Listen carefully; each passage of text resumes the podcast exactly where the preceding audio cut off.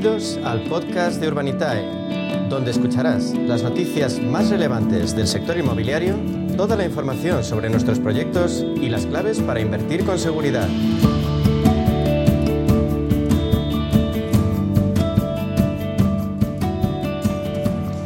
A media sesión a la dinámica habitual y eso implica estar pendientes de la situación del crowdfunding inmobiliario en España, un empeño que desarrollamos con su líder en nuestro país, con Urbanitae que no ha parado en todo el verano.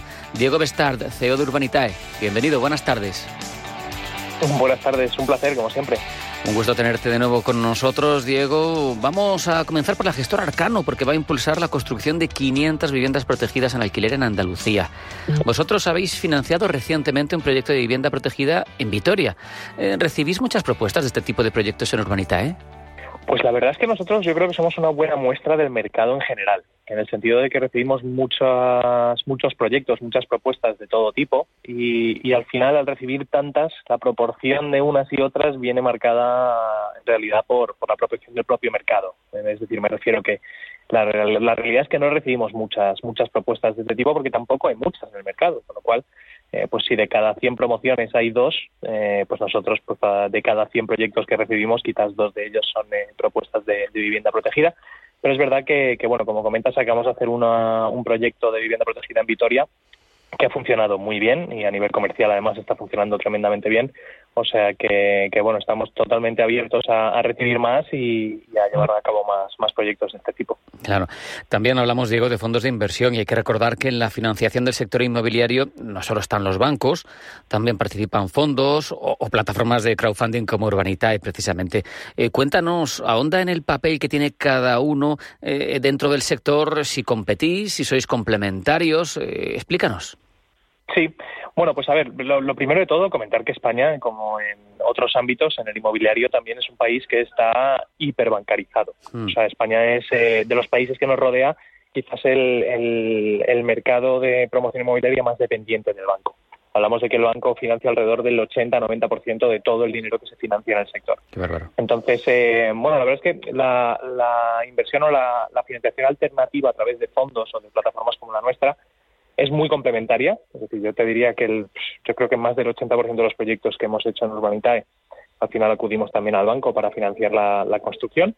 Eh, pero bueno, empieza a ser alternativa, no solo complementaria. Y lo que estamos empezando a ver es que muchos promotores acuden a nosotros directamente y ya con proyectos que están conceptualizados desde su inicio o generados desde su inicio pensando en financiarse con, con, financiación alternativa a través de crowdfunding. Así que bueno, lo vamos viendo cada vez más a menudo, pero es verdad que sigue siendo algo relativamente nuevo para el sector, sector mm. que, bueno, el sector inmobiliario tiene cientos de años sí. eh, y nosotros llevamos, llevamos poquito tiempo todavía, pero, pero bueno, es verdad que vamos acaparando cada vez más mercado y además la, las tendencias indican a que España se va a parecer más a nuestros países vecinos y cada vez será un país menos bancarizado y, y el banco irá cediendo, eh, cediendo market share, como aquí dice, ¿no? porcentualmente bajará ese 90% de, de financiación a quizás 70, 60, que es lo más lógico y lo más parecido a, nuestros vecinos. Claro. También hablamos, Diego, mm, de precios, porque la inflación ha sido una constante en los últimos meses y en el caso de la construcción los costes parece que se siguen moderando. En eh, mayo se reducían ligeramente respecto de un año antes. Y yo te pregunto, ¿en vuestras promociones en Urbanitae habéis notado esa mejoría? Pues desgraciadamente todavía no, porque esto al final, pues eh, si bajan las materias primas, esto no lo notas hasta hasta que sacas proyectos nuevos claro. y ya se inicia la construcción de ellos. ¿no? Los, los ciclos de, de, proyectos inmobiliarios son relativamente largos, con lo cual pues se tarda un poco en ver esas subidas o esas bajadas de, de precios.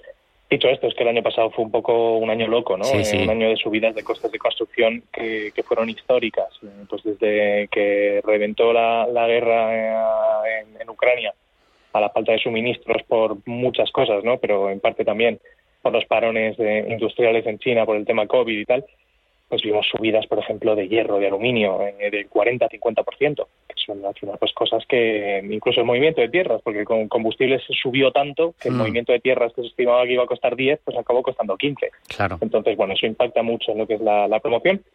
Dicho esto, en todas las promociones que, hemos llevado a cabo el año pasado, pues nos está funcionando relativamente bien y no hemos tenido ninguna promoción que haya que haya perdido capital por esto. O sea que, que bueno, en ese sentido el sector sigue siendo muy resiliente y, y sigue funcionando muy bien. Vamos a entrar en harina. Diego, hoy martes abrís nuevo proyecto de plusvalía en Marbella. Cuéntanos, ¿en qué consiste? Sí, nuevo proyecto en, Marbella. Eh, bueno, la verdad es que muy cerquita de Puerto Banús, una zona que, bueno, yo creo que es conocida por todo nuestro país y, fuera. sí, y fuera de nuestro país también, que yo creo que es la clave. Es un proyecto grande, de más de 90 viviendas, y, bueno, pues vamos a levantar eh, 5 millones y me, bueno, 5 millones entre los inversores de Urbanitae y el promotor va a poner pues más de 10 millones de su propio capital para... Un ticket alto, ¿eh?